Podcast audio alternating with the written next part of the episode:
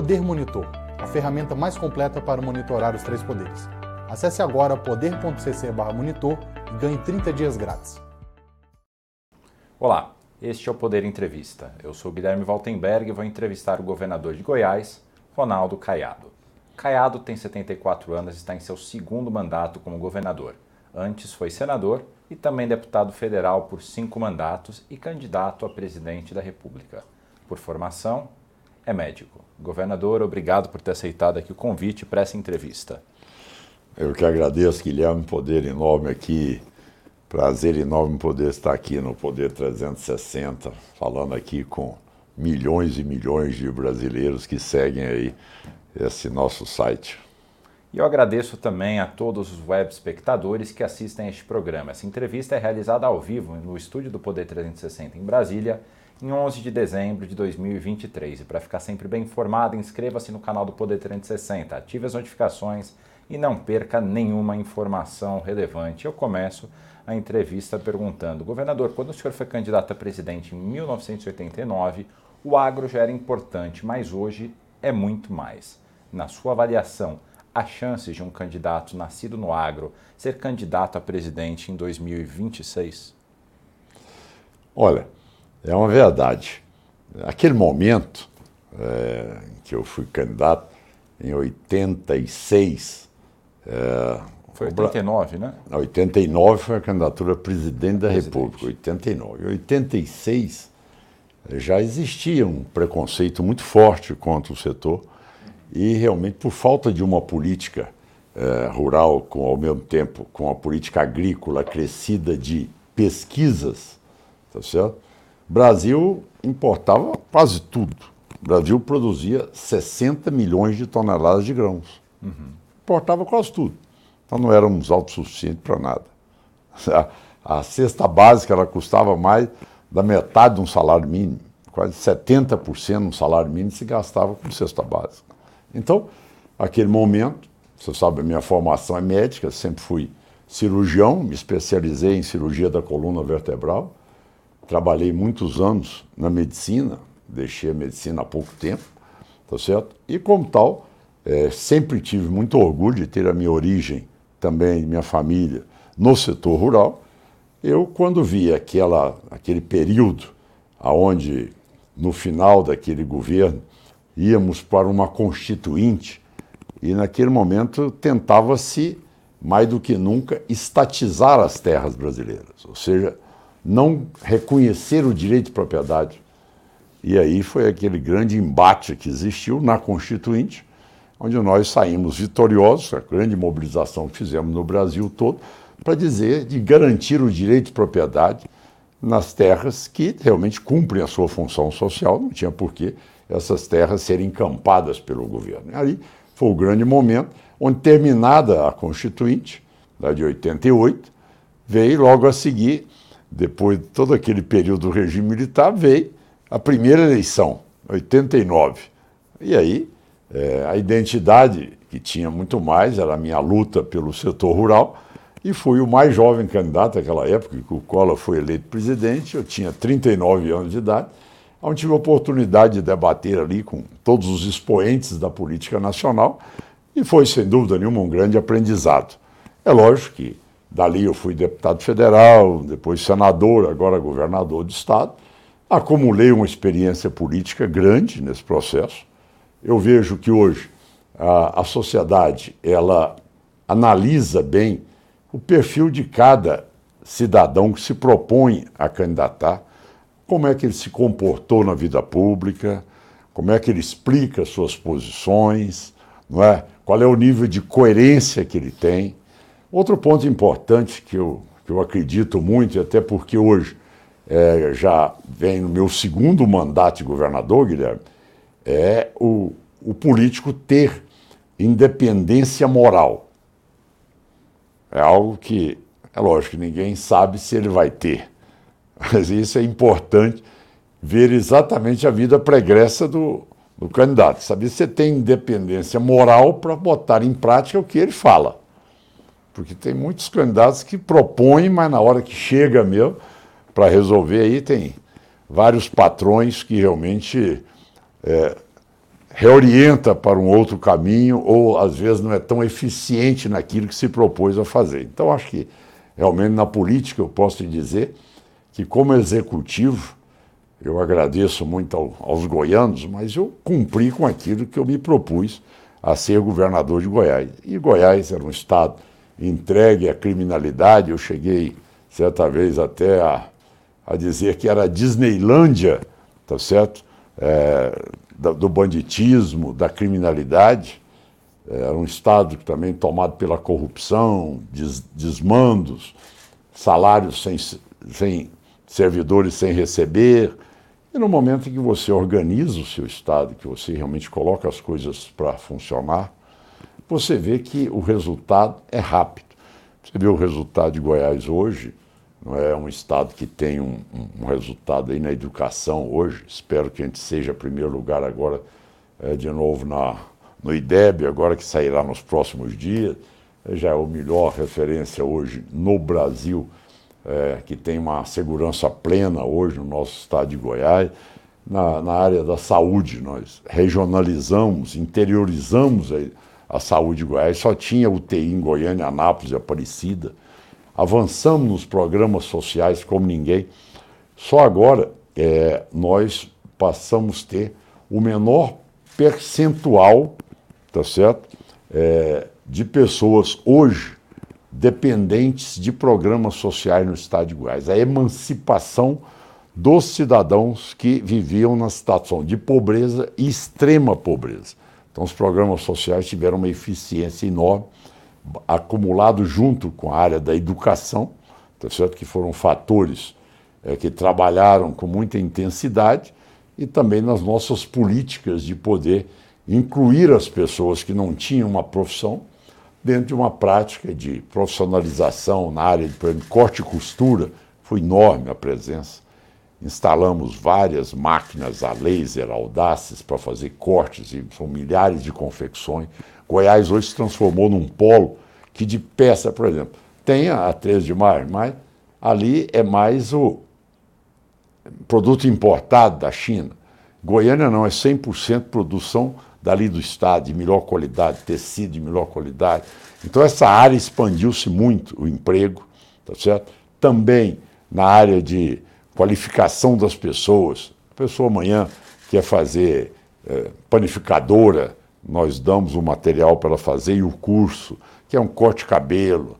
Amanhã quer fazer um, uma, um, ali uma área de psicultura, uma área de, tá certo, de criação de frango caipira, enfim, essas variedades, turismo local, tudo isso nós demos uma dinâmica muito forte e Goiás absorveu aí milhares e milhares de pessoas. Nós estamos hoje com mais de 3 milhões e 800 mil pessoas com emprego.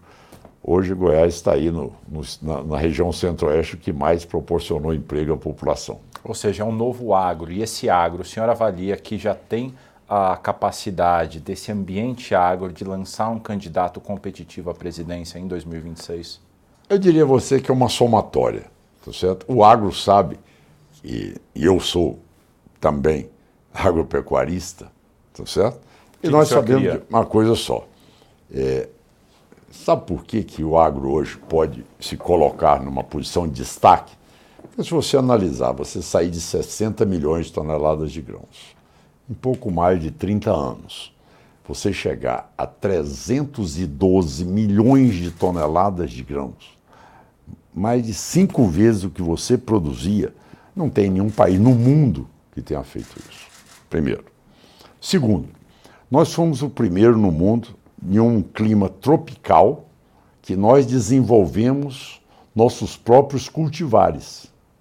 Você só via falar em soja no Rio Grande do Sul, Sim. no Paraná, Santa Catarina, que tinha um clima, tá certo? Mais para clima europeu. Ninguém falava em soja na região do Centro-Oeste, Norte, Nordeste. Então, o que, que foi isso? Essa é que é a grande discussão que tem que ter. Onde é que a, que a agropecuária ensina o, o Brasil? Aonde você investiu em tecnologia? Onde você investiu em pesquisa? Aonde nós demos lição para o mundo vir no Brasil aprender? Foi na agropecuária. Né? Quer dizer, você hoje você tem a bovinocultura com a genética mais desenvolvida. Você tem os variados cultivares para você ter a melhor qualidade da soja, do milho, do arroz, do feijão, do sorgo, enfim, todas essas. Enfim, isso tudo foi baseado em quê, Guilherme? Em ciência. Eu costumo dizer, tá certo, que se nós fôssemos da área da indústria, tá certo, nós estaríamos produzindo um iPhone, não teria sido americano. Ou seja, a tecnologia que tem num grão de soja hoje, certo, é a mesma pesquisa que você tem no iPhone. Mas aonde as outras áreas do Brasil não conseguiram avançar? Por quê? Porque você não investiu em pesquisa, você não investiu em talentos.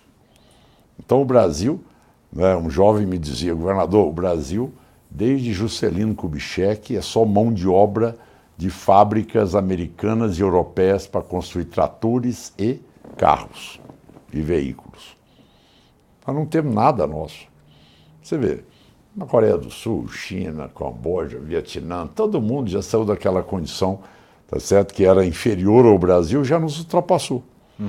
Então, Guilherme, eu acredito que o sentimento tá certo, não é apenas da, da agropecuária, é um sentimento que você precisa saber o que, que um novo governante deseja.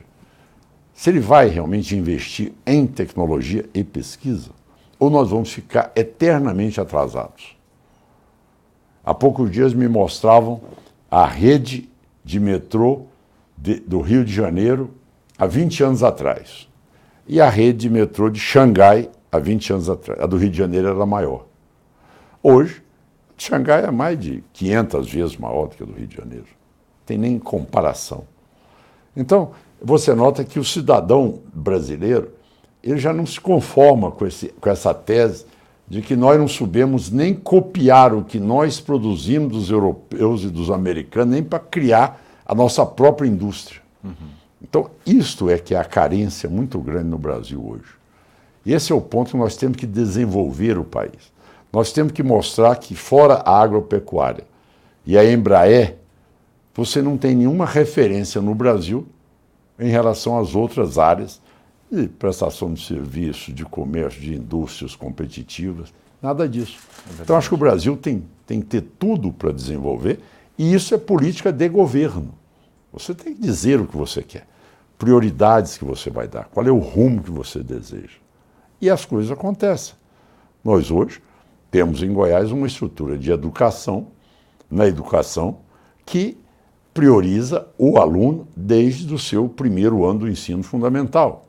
Nós temos uma parceria com os municípios. Nós temos uma estrutura hoje de poder promover que a criança seja alfabetizada no segundo ano do ensino fundamental e que tenha acesso também a toda uma educação digital e também com capacidade de estar ou de ser competitivo com as pessoas que têm uma educação em colégios particulares. Laboratório de física, química, biologia, colégios em tempo integral, algumas regiões de Goiás com, já com laboratórios de robótica, tá certo? Quer dizer, avançando na inteligência artificial. Enfim, tudo isso são estruturas que nós implantamos nesses anos. Sim. E o senhor pretende ser candidato a presidente em 2026? Guilherme, eu nunca neguei a minha vontade de um dia poder disputar. É lógico que eu amadureci muito. Primeiro. De 89 para cá. Não é? De bastante. 39 anos para cá, você vê que já se passaram muitos anos. Então, que acontece? Naquele primeiro momento, é o momento mais daquele momento do debate. Né? É lógico que com 39 anos, eu até, é, de uma forma que acredito que não, por não ter uma experiência, até foi positivo não ter chegado. Você vai, com o tempo, você vai amadurecendo. Chegar à presidência, Guilherme, não é uma decisão de fórum pessoal. É uma construção que tem que ser feita. Primeiro, você tem que saber como é que nós vamos atravessar 2024. Aqui em Brasília não tem eleição municipal, mas a eleição municipal é muito forte. Ela, base de prefeitos, de vereadores, tá certo? É, o campo político eu que nasci e vivi na política, é importante. Não dá para você improvisar. Então, primeiro você tem que construir uma estrutura dentro do, do partido para que você seja aquele que venha ser o representante. Tem vários colegas meus que têm qualificações também para disputa e que nós vamos ver quem que realmente chegará a, a pré-candidato ou a candidata aprovado na convenção do partido. A partir daí, Guilherme, você tem que trabalhar as alianças. Você não é candidato apenas com o tempo de televisão do partido, apesar de ser o terceiro maior partido do país. Você precisa ter aliança, aglutinar outras forças, trazer mais partidos, ter mais tempo de rádio, televisão, para você poder debater, para as pessoas lhe conhecerem, para você colocar qual é a sua determinação à frente daquele projeto. Ora, tudo isso são etapas, tá certo? Eu não comecei nenhum primeiro degrau, porque isso vai começar mesmo depois de você passar o período das eleições municipais, para aí sim entrar na pauta a discussão de presidente da República. Sim. Mas se eu tiver essa chance, você pode ter certeza que eu vou, eu vou com muita vontade, porque realmente eu, eu, eu tive a oportunidade de ver quando você está no comando de um governo e quando você implanta um governo que tem sensibilidade, humildade de recorrer aos outros poderes para resolver os problemas e não acha que você, como governador, é autossuficiente para tudo, quando você chama Assembleia Legislativa, o Tribunal de Justiça, o Ministério Público, a Defensoria Pública, e fala, olha, o problema é este aqui, nós precisamos de resolvê-lo. Não é só do governador, não é só do executivo. Então essa parceria deu certo e isso levou o Goiás a ter, graças a Deus, uma gestão que foi reconhecida em todas as avaliações. Nós temos aí uma posição sempre de destaque é, entre as gestões do, dos estados. O senhor apoiou o Jair Bolsonaro na candidatura dele à reeleição em 2022, mas antes disso o senhor teve alguns embates com ele, sobretudo na época da pandemia. O senhor Perfeito. defendia uma política de maior fechamento do que a que ele adotou. O senhor acha que é possível ter o apoio dele numa eleição presidencial, como ele teoricamente está fora da disputa pelas decisões da justiça? É, o Bolsonaro está fora da, da eleição neste momento, mas não, se, não pode desconhecer uh, o prestígio dele. Sim. Não é? Eu diria mais, dificilmente aí, tá certo, é a chance de um segundo turno é, sem o apoio dele. Eu, eu tenho aqui que reconhecer que, a, que o prestígio dele é muito forte, tá certo?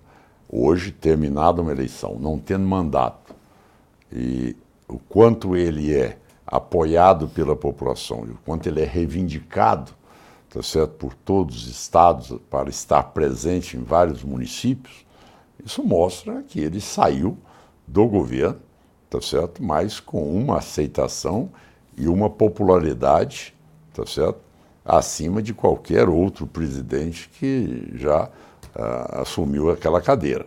Então isso é um ponto, tá certo? O segundo ponto é dizer que é, eu sempre guardei comigo muito, desde minha época de deputado e também de senador e de governador, é a convicção daquilo que eu acredito pela formação, pela minha, minha base de médico que sou, uma pessoa que sempre embasei minhas decisões, tá certo? Em uma análise um estudo como também com base científica na medicina. Então, se teve um desentendimento, ele foi um desentendimento aberto, claro, tá certo? onde nós convivemos diante de, uma, de um quadro difícil. Eu, como médico, o único governador médico no Brasil, tá certo? eu tinha que ter uma decisão. Não podia capitular de uma decisão. E a decisão, eu tomo a decisão. Agora, eu tenho a convicção que pode, às vezes, agradar ou não agradar. Mas isso, para mim, não é o fator determinante. O fator determinante é que eu tenho a consciência tranquila que eu agi da maneira que devia agir. Então, isso aí é matéria superada, já que ele tem as convicções dele, eu tenho as minhas. Agora, não é porque você desentende em decorrência de um de uma pauta, que isso aí seja desentendimento em outras pautas. Não. Até porque, dentro do Congresso Nacional, às vezes você diverge até de posições internas do seu partido. Sim. Não é verdade? Agora, isso não quer dizer que é uma ruptura completa. Eu acho que esse é o lado, o, o Guilherme, que, que os brasileiros, ou seja, que a política brasileira precisa de evoluir. A, a, a contestação, o debate é salutar. É, não, não se pode ter uma, uma posição de que, olha, se um ganhou ele vai para o céu, o outro que perdeu vai para o inferno. Entendeu? A política ela não, ela não pode ser mais assim. Ela tem que ser uma política que você construa um sentimento, você sabendo que numa democracia você vai ter sempre os dois lados. Mas a polarização, ela, ela acirra essa disputa a Sim, tal ponto bem, que você mas, deslegitima o outro. Sim, mas você precisa de sempre poder ter uma posição que ela vai mais para o lado racional. Porque, na verdade, Guilherme, as pessoas esperam de nós, tá certo? na verdade, é que tenha tranquilidade, que tenha segurança pública, que ele tenha ali condição de poder tratar o filho dele quando estiver doente, ele mesmo, não é?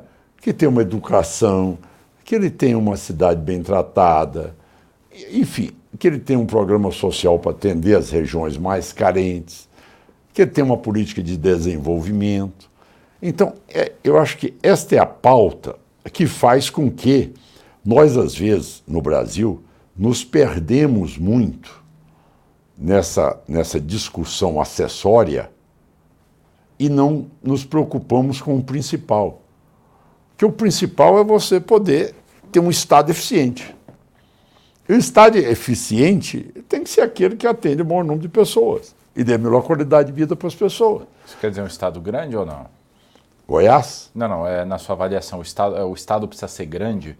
Não, pelo contrário. Tanto é que eu fui um, um, um crítico, tá certo? Ácido aí da, dessa reforma tributária, que não vai contribuir em nada, as pessoas vão ver no futuro, vão amargar uma reforma que quiseram mexer com a vida de mais de 200 milhões de brasileiros. Uhum. Isso sendo feito dentro de um escritório de um economista por algumas indústrias que queriam uma reforma. O que, que, que, que, tem de tão ruim nessa reforma, na sua avaliação? Ela deve ser votada nessa semana ou ah, na semana que vem. Ela tem pecados mortais. Por exemplo? Por exemplo, você revogar a prerrogativa de governadores, de prefeitos. Isso é cláusula pétrea da Constituição. Uhum. Como é que tira a minha autonomia? Mas autonomia de quê?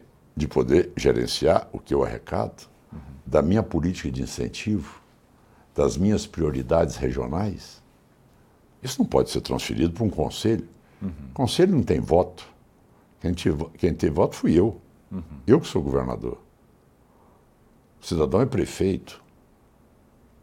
Então, não tem porquê essa concentração de poder dentro de Brasília. Eu não tenho que ter a tutela de Brasília. Eu sou um ente federado. Eu tenho constitucionalmente a minha independência. Como é que eu vou ficar dependendo amanhã do que, que o conselho vai me passar de mesada? Como? Eu não posso gerir a minha arrecadação? Ah, mas você tem que repassar para outro estado? Tudo bem. Mas a minha estrutura da Secretaria da Fazenda caberá fazer isso. Uhum. Agora, o que eu não posso ter é a substituição da estrutura política por um conselho, então isso é político, que eu nunca vi em país nenhum do mundo, onde você tem IVA, você tem esse conselho político. Ah, porque o Brasil é grande. Então, se o Brasil é grande e nós temos várias situações que são diferentes do Amapá, o Rio Grande do Sul, do, de Pernambuco até Rondônia, o Acre, como é que você fala em liberdade, então, se você vai fixar um tributo de 33%, que é o IVA nacional, de 33%? Será que aquele Estado tem capacidade de viver com isso? Ora, você tem alguns estados que têm. Então a pergunta, é, Guilherme, é o seguinte: pela cabeça do, do, do, do Bernardo Api, e por aqueles que construíram e se sensibilizaram em votar essa matéria na Câmara. Você, você conhece a rotina da Câmara, sabe que uma emenda à Constituição é uma coisa muito séria. Matéria ser votada por um, um, um, uma, uma emenda aglutinativa apresentada a 30 segundos antes da votação e com voto é, remoto, à distância, tá certo? Não é algo que o parlamentar estudou a matéria e nem sabe as consequências que essa matéria vai trazer para o dia a dia dele. e da população dele, do estado dele. Então, se, essa, se esse pensamento existisse, não existiria Brasília. Porque essa reforma tributária que está aí, ela revoga tudo que o Juscelino Kubitschek fez. O que Ulisses Guimarães preconizou como os fundos constitucionais de desenvolvimento das regiões tá certo? que precisavam de ter a infraestrutura de, outros, de outras regiões desenvolvidas. Então, isso aí é a negação de tudo que deu certo no Brasil. O Brasil está desenvolvendo aonde? Onde é que nós somos competitivos hoje? Na, na agropecuária? O que, que é o superávit na balança comercial hoje? Não tem outro setor. É commodity, basicamente. Então, agora, você industrializar tudo isso, você está tirando essa oportunidade de industrializar tudo isso. Nas nossas regiões, Goiás cresceu 6,6% ao ano. O Brasil cresceu 2,9%. Vamos crescer de novo mais de 6%. Você vê, foi o estado que mais ofertou emprego. Foi o estado de Goiás, no Centro-Oeste. Tá certo? Hoje, o menor percentual de pessoas no cadastro da pobreza, da extrema pobreza. Uhum. É a maior média salarial hoje no Centro-Oeste. Então, tudo isso porque existe uma política regional tá certo? para que haja o crescimento dessas regiões que têm uma estrutura para poder avançar. Ou seja, centro-oeste, o norte do país, tá certo? parte do nordeste, ainda tem muito. Agora, o sul e sudeste, eles já chegaram numa, numa ocupação maravilhosa, num nível de vida bom, numa renda per capita também boa, e nós precisamos de crescer. Essa é, a realidade. Agora, com, esse, com essa mudança, você vai fazer o efeito contrário daquilo que Juscelino Kubitschek e o Brasil todo apoiou, que foi trazer uma capital para cá. E o senhor pretende, então, caso seja aprovada essa reforma, entrar com alguma ação judicial? Porque o senhor falou que fere uma cláusula pétrea. Sem dúvida. Me deu a impressão de que o senhor pretende Sem judicializar. Sem dúvida. Essa parte específica da prerrogativa que está sendo tirada do Poder Executivo e concentrada em um Conselho Federativo. Que é o Comitê Gestor. Como? Que é o Comitê Gestor. É, agora que a cada dia eles botam um apelido nele. Aham. Na verdade, era conselho, comitê, tal. Então, quer dizer, cada dia esse apelido. Mas, na verdade, ele vai deliberar. Eu cheguei à época a dizer, até o Bernardo Api, olha, Bernardo Api, eu estou disposto até a abrir mão da minha posição de governador para ser presidente desse conselho. E eu vi agora há pouco um economista dizer, olha, governador, mas está faltando alguma coisa. É, vai ter que ter o hino e a bandeira do conselho também, porque vai ser o órgão mais importante do país, vai ser o conselho. Uhum. Porque quem tiver presidindo esse conselho vai estar mexendo na vida de 5.568 municípios, 26 estados e o Distrito Federal. Pensou o poder desse homem? Então, quer dizer, isso aí está claro, está evidente. No decorrer do tempo, a gente vai poder demonstrar, primeiro porque essa reforma já está cheia de problemas. Eu não sei nem se ela termina. Se ela terminar, ela vai terminar fatiada. De fatiada vai ter que ter leis complementares. Então veja bem o que, que não vai virar a cabeça do empresário no Brasil. Ele tem que conviver com a legislação atual, tá? e conjuntamente com a legislação do IVA, do CBS e do IBS, né? Se uma já é, que eles falam manicômio, com essa outra aqui vai virar um inferno. Como é que você vai, como é que você vai ser empresário com duas legislações? Se você não dá conta de uma. Então, se simplificasse o ICMS, se, se fizesse o que até o Paulo Guedes quis fazer, a junção do piso e cofins, sendo um único tributo, as coisas caminhariam com muito mais tranquilidade. Não existe uma reforma é que você vai virar de cabeça para baixo a vida de 200 milhões de uhum. brasileiros. Então, se tem alguém que ganha demais e que não produz nada, tá certo? como os exportadores, você vai penalizar quem produz o profissional liberal, o prestador de serviço, o cidadão de iniciativa privada, que, por exemplo, quem tem cadeia longa acumula muito crédito para ter que se acreditar dele. Né? Então o cidadão começou lá, por exemplo, meu estado de Goiás. Aí o cidadão começou a plantar a lavoura. Aí eu recebo o ICMS da energia elétrica, eu recebo o ICMS do adubo, do herbicida, do defensivo, do óleo diesel, tudo isso que vai fazer aquela lavoura, né? Sim. Aí aquele produto vai para exportação. Aí o produtor vai, nessa hora, acumular todos esses, esses impostos e vai seguir a cadeia da, da soja, né? Ou do milho, ou seja lá o que for, ou do boi. Então, quer dizer, essa, esse valor todo vai sair do meu estado e não é só o da soja, é de toda aquela infraestrutura que deu esse imposto acessório ao Estado de Goiás, todo ele vai ser acumulado e vai ser levado para o exportador.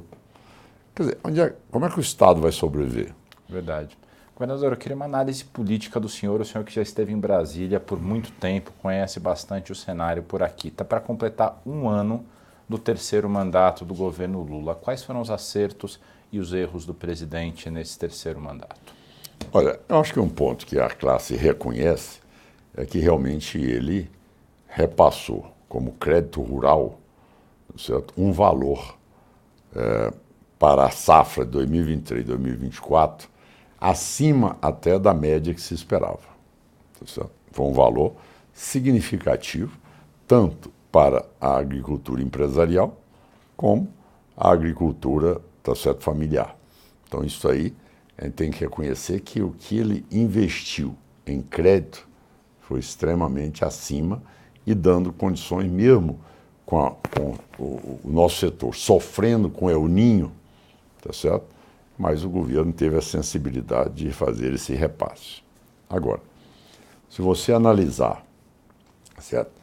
que como nós tivemos uma perda no governo anterior do ICMS de combustível, energia e eletricidade, e foi uma perda estrutural, tá certo?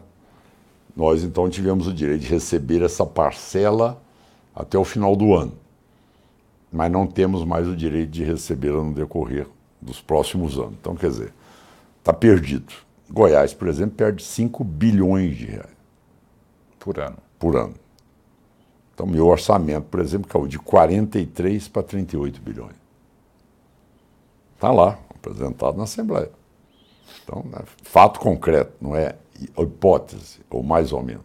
Então, este lado de não ter outro mecanismo capaz de reabilitar os estados na arrecadação penalizou também os municípios, que recebiam 25% de tudo. Então, os municípios também entraram num quadro de colapso total. Né? Depois, essas regras da reforma tributária, onde os estados do Norte, Nordeste e Centro-Oeste sempre tiveram, como Brasília, o incentivo dos fundos constitucionais. Goiás, por exemplo, recebe 3 bilhões por ano. Goiás vai receber 242 milhões em 2029, menos de 10% do que recebe hoje. Todos os estados do Norte e Nordeste. Então, isso aí é mais um, uma perda significativa que o governo não se sensibilizou com ela. Tá bom? Outro ponto: a mudança, a tentativa de mudança das regras na reforma trabalhista. Eu estava no Senado Federal. E foi talvez o ponto mais importante com o aumento do número de empregos que nós tivemos a partir da reforma. Mérito ao presidente Michel Temer, que conseguiu fazer aquilo que era o sonho de todos hoje em dia querem voltar a ter a obrigatoriedade de contribuição, sem que haja ali nenhuma política realmente de, de respeito ao trabalhador, e ao mesmo tempo uma ação direta, se deve trabalhar sábado, se deve trabalhar domingo, uma coisa que deve ser muito mais do empresário, ou seja, do trabalhador, esta opção de vida dele ou não. Então, nós aumentamos renda, aumentamos emprego, melhoramos a qualidade, diminuímos a discórdia, então é um ponto que eu não vejo por que ele ser mexido. Segundo ponto, terceiro ponto, para que é, vai mudar teto de gasto para esse arcabouço fiscal que se propõe a ter aí um, um déficit zero? Como vai ter isso? já está tá demonstrado que não vai ter. Então, se não vai ter, imagina bem, se está liberado para gastar, imagina bem a inflação que vem acompanhando isso. Então, são temas que não precisavam mais de estar neste mesmo, tá nessa mesma evidência, perdendo tanto tempo e rediscutindo um assunto, uhum. se você deixasse o teto de gasto seria melhor. Pelo menos já estava, todos os estados estavam se adaptando. É duro governar com teto de gasto, mas pelo menos você mantém o equilíbrio fiscal do seu estado. E sem equilíbrio mantém fiscal, você não governa. Não adianta. O PT fez uma conferência no último fim de semana e a presidente nacional do PT, Gleisi Hoffmann, defendeu que o Brasil tem, agora eu abro aspas, um Estado indutor, um Estado que gaste. E que manter a meta de déficit zero em 24 seria o que ela chama de austericídio. Ou seja, as contas seriam controladas, mas haveria um suicídio eleitoral. Qual é a sua avaliação sobre essas propostas do PT? Bom, isso eu, eu eu puxaria um pouco aí para o meu lado aí profissional médico. Da mesma maneira que na política o populismo já mostrou que dá maus resultados, é igual o médico que não quer dar a má notícia para o paciente. Ou não tem capacidade de diagnosticar e saber as sequelas que vai produzir e não ter diagnosticado aquele quadro. Entendeu? Então falseia uma verdade. Uhum. Não existe desenvolvimento com desequilíbrio fiscal. Você tem inflação. Você tem é uma Argentina, uma Venezuela. Você tem são países que deterioraram totalmente por falta de equilíbrio fiscal. E você saber o que você pode gastar, você controlar suas despesas do Estado, de você poder fazer uma reforma administrativa que ninguém tem coragem de assumi-la, para você dizer, olha, cidadão, podemos poupá-lo, mas desde que diminua essa estrutura que está aqui, aí sim, vamos fazer uma reforma tributária com simplificação do ICMS? Sim. Agora, você querer dizer que você está preocupado com 2024 para ganhar a eleição e que você vai soltar toda essa máquina para gastar dinheiro, sendo que você sabe que depois de 2024 você vai entrar numa escala inflacionária enorme que você não terá mais como contornar esse processo, que não seja novamente com forte choque fiscal. Então, onde é que você quer levar, tá certo, um paciente que tem um, um, um diagnóstico grave de câncer de pulmão, dizendo para ele, não, você está com resfriado eu vou lhe dar aí um AS, vou lhe dar uma aspirina para você tratar essa gripe sua. Sendo que, na verdade, exige muito mais ou uma cirurgia, ou uma rádio, uma quimioterapia mais intensa. Não é aquilo que o paciente quer ouvir, mas é o que você tem que propor a ele para ele poder ter chance de se recuperar daquela lesão grave que ele tem. Então não adianta você querer ir para a tese, tá certo? Desse discurso de, de austericídio, dessa tese toda, porque você vai levar o Brasil para essa situação. Vídeo Argentina aqui do lado, está aí, ó, o exemplo puro. A Venezuela está aqui também, onde o populismo caminhou para isso. Vamos ganhar a eleição distribuindo dinheiro. E vem cá, qual é a base para sustentar essa injeção de crédito se você não tem um respaldo eh, na sua estrutura fiscal? E toda a reforma fiscal que o governo está tentando passar nesse governo envolve o aumento da arrecadação, ou seja, ou criação de novos impostos ou redistribuição da base de coleta desses impostos. E uma das propostas que o governo tenta é a subvenção do ICMS com pagamentos retroativos, ou seja, pelos cinco anos que essa regra estava em voga, eles vão querer cobrar retroativamente por isso é, e eles calculam que podem receber até 45 bilhões de reais. É, isso é a medida provisória. É, 1185. É 1185. Isso aí, isso aí, tá vendo? Quer dizer, se mantivesse o teto de gás, tudo resolvido. Agora tem que arrancar tudo de todo lugar. Você imaginou quantos estados é, e não vai ficar em 40 bi, não, vai ficar muito mais, vai arrecadar muito mais do que isso. Vai ser mais do que muito isso? Muito mais do que isso. Porque, por exemplo, Goiás, eu tenho todos os incentivos no orçamento. E os outros estados, que tem muitos deles também com incentivo também de TARI? Que daí não está publicizado. Tá. Hã? Daí não entra E no que orçamento. você, o Estado, veja bem, agora, agora veja bem a situação. É, Eu, pela reforma tributária, ou seja, eu não, os próximos governadores já não vão mandar nada. Ele vai ter que botar um CEO lá, só porque não tem função política nenhuma, vai ser só administrar mesada. Agora você imagina bem, governador do Estado, faz uma política para poder industrializar o Estado, dá um incentivo. Ele faz a isenção do CMS dele tá certo? Para poder comprar emprego e instalar indústria. Concorda?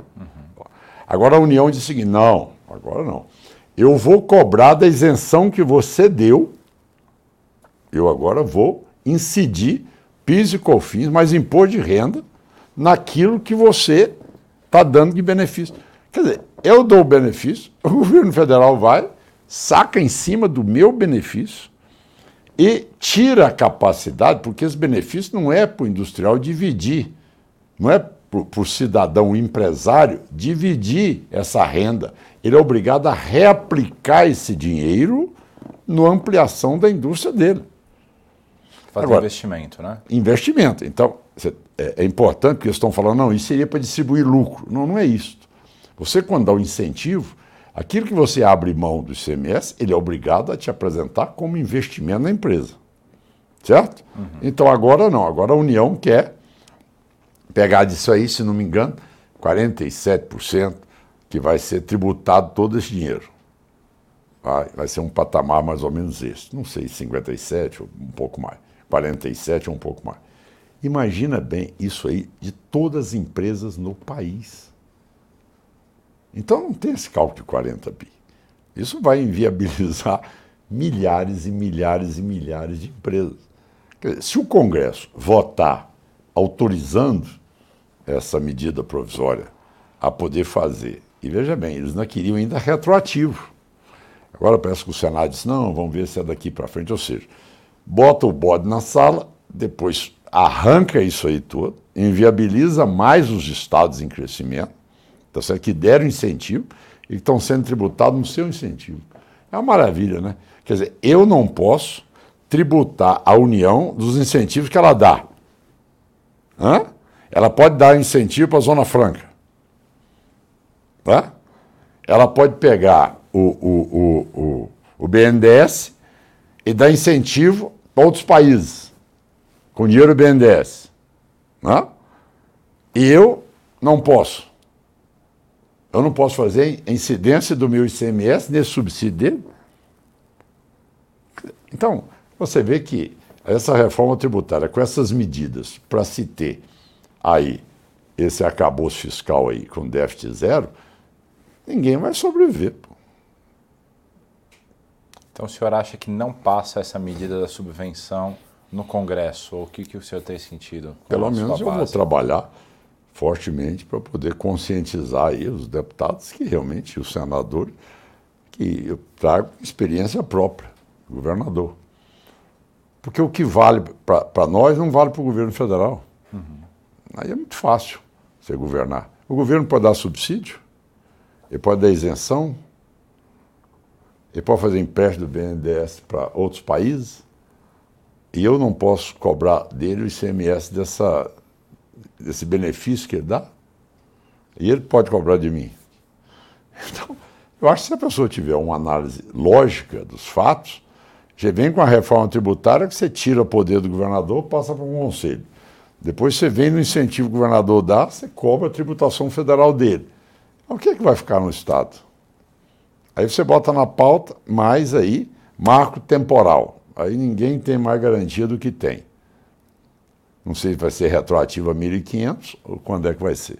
Então, você começa a criar todo esse lado que não acrescenta nada, a não ser discórdia, a não ser briga, a não ser todo mundo pisando no freio, ninguém investindo mais, diminuindo a capacidade de produção que o país tem. E na tua avaliação, isso tudo é responsabilidade do atual governo, pelo que o senhor está dando a entender, citando ali as obras deles, como o veto ao marco temporal, como essa reforma tributária, como a subvenção do ICMS. Na sua avaliação, é uma das Lógico. consequências do governo Lula? Não tem dúvida. Isso aí foi, isso aí foi matéria que foi pautada quando eles entraram. Governador, aqui já está acabando o nosso tempo de entrevista, mas dá tempo de uma última pergunta, que é um tema que o senhor tem tido algum destaque no, no, no debate nacional, que é a segurança pública. O Brasil enfrenta hoje uma crise de segurança pública bastante aguda. Onde é que estão os erros dos governos federais sequenciais até agora que levaram a isso? Bom, Guilherme, o que todos nós sabemos é que isso não aconteceu de um dia para a noite. Ah, isto vem acontecendo e aos poucos esse processo foi tomando tamanha musculatura, tamanha abrangência, tamanha ramificação, que realmente mostrou que a América Latina toda e o Brasil vivem uma situação extremamente precária, ou seja, essas eh, facções criminosas elas tomaram conta e tomaram conta do controle de cidades, de territórios, invadiram o judiciário, invadiram a política, tá certo? Invadiram várias áreas empresariais, tá certo? E que cada vez isto vai ampliando os seus tentáculos e vai cada vez mais dominando o poder para poder ter aí o, o, o, o mando total do país, como vários países tá da América Central já vivem sob a tutela deles. Então, essa realidade, agora, em uma, uma pesquisa que está aí, 51% da população brasileira já foi assaltada. 51%. 72% identificam como sendo a mais grave crise que o Brasil vive. E, no entanto, não tem ninguém que realmente assuma esse debate e coloque esse debate de forma a funcionar. Por que, que isto acontece que em Goiás esse assunto está resolvido? Por que, que em outros estados não se resolve? Então, esse é o porquê. Ora, você tem uma Constituição no país que diz que nós vivemos num Estado democrático de direito e temos 26 estados e o Distrito Federal. Não existe na Constituição, olha, você tem o Estado do Rio de Janeiro e o Estado das facções. Mas, no entanto, você tem isso. Hoje, eu sinceramente, a Prefeitura do Rio de Janeiro, eu não sei se ela, hoje, tem área de domínio igual à do narcotráfico, é menor que a do narcotráfico. Você não circula onde você quer. Então, é um falso, tá certo? Positivo. Você não tem um Estado democrático de direito no Rio de Janeiro, na Bahia, em vários estados da federação, porque essas facções já tomaram grande parte do território. Essas pessoas vivem sequestradas pelo narcotráfico, mas não tem mais a mão do Estado ali como ação direta para proteger o cidadão. Então, quando eu entrei no governo, eu realmente via que esse era um ponto grave, o entorno de Brasília todo tomado pelas facções, Aqui no entorno nós tínhamos as quatro cidades entre as dez mais violentas do Brasil, aqui. Matavam professores, eh, crianças jovens eram obrigadas a comercializar droga na sala de aula. Era uma coisa absurda. O cidadão não podia abrir o comércio sem pagar pedágio, o outro não podia entrar com um botijão de gás sem pagar um plus. Então, era isso que se vivia. Ora, no momento em que, que eu assumi o governo, aí esse até é muito comentado, foi minha primeira ordem, minha primeira reunião com as forças de segurança de Goiás, em que eu disse que, olha, o bandido em Goiás muda de profissão ou muda de Goiás. E eu implantei isso. Por quê? A inteligência nossa é uma só.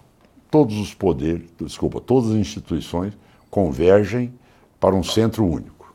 Polícia Militar, Polícia Civil, Polícia Penal, Corpo de Bombeiros, Polícia Rodoviária Federal, Polícia Federal. Então, todos eles, nós trabalhamos de forma conjunta num centro, e a GAECO também, desculpa, do Ministério Público, GAECO. Então, toda essa estrutura, ela fornece dados entre si. Não interessa quem vai chegar primeiro, interessa que todos saibam. Uhum. E a partir daí, meu amigo, é impressionante você viver em Goiás. Goiás nunca mais teve um assalto a banco. Tá Tentativas tiveram, mas nenhum teve prejuízo de nenhum real. Você, você nunca teve um novo cangaço. Você nunca mais teve sequestro Goiás. Você hoje anda no setor rural, você anda no setor urbano, você está na sua casa, você está no seu fim de semana, você viaja. É o seguro de carro mais barato do Brasil hoje, é Goiás. Empresários estão vindo para o nosso estado porque se sentem confortáveis em poder ter ali a segurança. Tá certo? Tem uma empresa que vem para cá agora, que o, o diretor da, da, da, da, América Central disse a mim, no Palácio, disse, bom, Goiás é um, uma região estratégica, central, coração do Brasil. Tá? Eu disse, não, nós íamos, nós tentamos o México, como o nível de extorsão é tão grande, nós estamos vindo para o Brasil, no Brasil nós escolhemos Goiás pelo nível de segurança hoje existente no Estado. Então, é, é algo que você vê que funciona.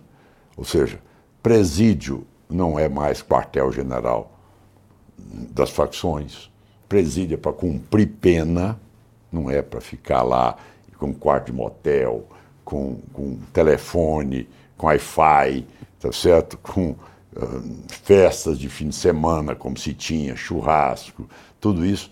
Então isso aqui acabou. E quando você controla a penitenciária, controla o crime e dá liberdade para os seus policiais agirem, tá certo? Por isso que eu falo da independência moral. Porque aí de repente tem um cidadão lá que é dono do crime numa área. Aí ele é que bancou o governador. Então liga para o governador e fala, ó, não pode. Aí tem que tirar esse delegado, essa polícia de lá. Então, isso aí você deteriora a polícia. O governante, se não tiver independência moral, ele não governa. E aí sim, as milícias crescem também junto com isso, porque o governante está envolvido. Como é que o cidadão que recebe ordem vai dar, prestar continência para um governante que é manipulado pela, pelo crime, financiado pelo crime? Então, essas coisas precisam de uma somatória. Não é só você fazer a integração das polícias. É que o governante tem que ter autonomia para poder dizer, olha, é para é acontecer, é para combater a droga e é para resolver e garantir a segurança da população. Aí sim você consegue fazer. Entendeu? E isto é um dos fatores que mais coloca em risco hoje a democracia no país. Você não tem a dúvida. Se nós formos repetir aqui o que está no México, está aí correndo em todos esses países aí, de Equador, de Colômbia, de Venezuela, de tudo isso, vai ver o que vai dar. Não vai ser diferente. Chega ao final essa edição do Poder Entrevista. Em nome do jornal digital Poder 360, eu agradeço ao governador de Goiás, Ronaldo Caiado. Obrigado, Guilherme. Muito agradecido pela oportunidade aqui no Poder 360. Podemos conversar muito da próxima vez eu quero vir aqui para discutir um pouco sobre educação, que também é, é uma parte fundamental para a gente, e nessa área do avanço da pesquisa, que eu acho que senão o Brasil vai ficar eternamente nessa situação é, de perder o bonde da história e de ficar para trás sempre aí nessa área do desenvolvimento e da pesquisa. Já deixamos pré-combinado então uma próxima entrevista. Tá falado, Guilherme. Obrigado. E agradeço também a todos os web espectadores que assistiram este programa. Essa entrevista foi realizada ao vivo no estúdio do Poder 360 em Brasília, em 11 de dezembro de 2023. E para ficar sempre bem informado, inscreva-se no canal do Poder 360, ative as notificações e não perca nenhuma informação relevante. Muito obrigado e até a próxima. Poder Monitor, a ferramenta mais completa para monitorar os três